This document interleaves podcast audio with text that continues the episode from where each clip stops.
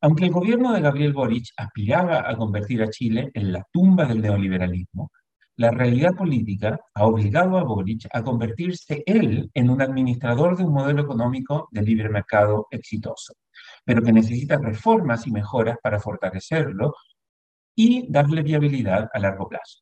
A regañadientes, Boric podrá salvar su hasta ahora mediocre legado si logra poner su firma en la nueva constitución, la constitución de 1980, remodelada por segunda vez, y si Boris logra consensuar una reforma a las pensiones. Pero si se empecina en tratar de derribar los cimientos del modelo capitalista que rige a Chile, en vez de enterrar el neoliberalismo, el gobierno de Boris terminará de cavar su tumba y tallará en su lápida el deshonroso récord de ser la peor administración del país desde el retorno de la democracia en 1990.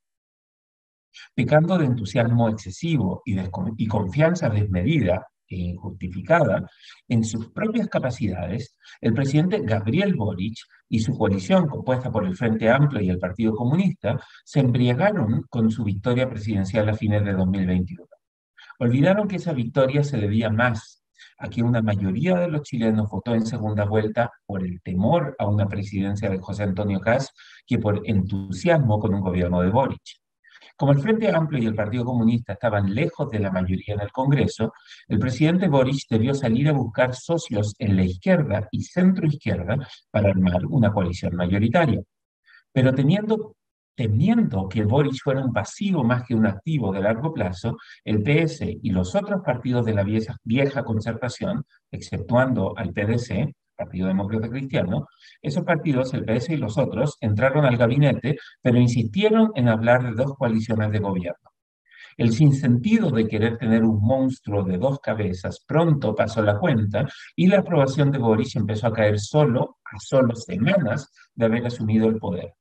Por cierto, la Convención Constitucional cometió muchos errores, redactando un texto muy radical y demasiado extenso, experimentando demasiados escándalos, controversias y polarización de sus miembros.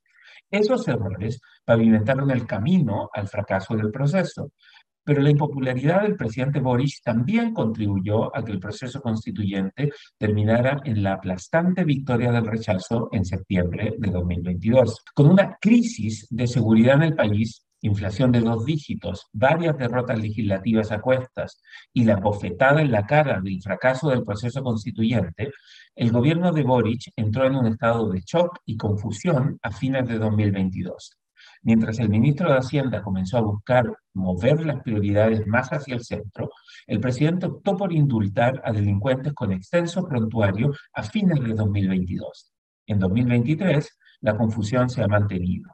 El gobierno ha retrocedido en su reforma de pensiones y fracasó en la reforma tributaria. Los avances en la ley de jornada laboral de 40 horas y royalty minero se explican porque el oficialismo aceptó modificar sustancialmente ambos proyectos para dotarlos de gradualidad y reducir su potencial impacto negativo en el empleo y la inversión.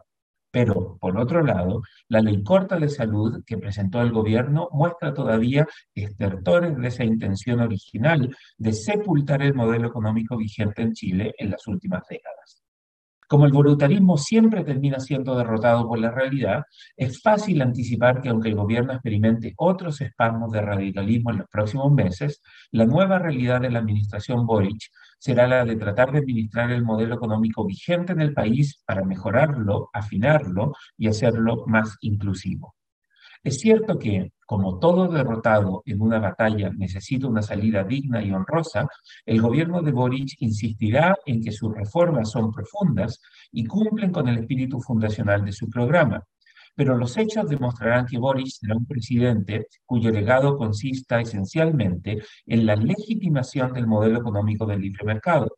La firma de Boris en la nueva constitución, si esta es aprobada en el plebiscito de salida en diciembre, coronará su legado de continuidad y profundización del modelo.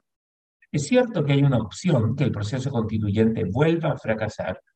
y Boris no firme la nueva constitución, pero si ese llega a ser el caso, el legado del presidente, que otrora era un líder estudiantil radical, será casi nulo. Boric habrá presidido sobre el proceso de legitimar la constitución de Pinochet, Por eso, irónicamente, Boris ahora necesita firmar la constitución de Pinochet mejorada para salvar su propio gobierno.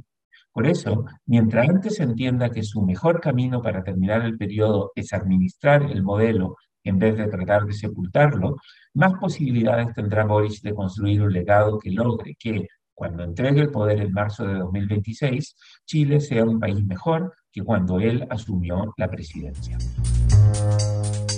El libero, la realidad como no la habías visto.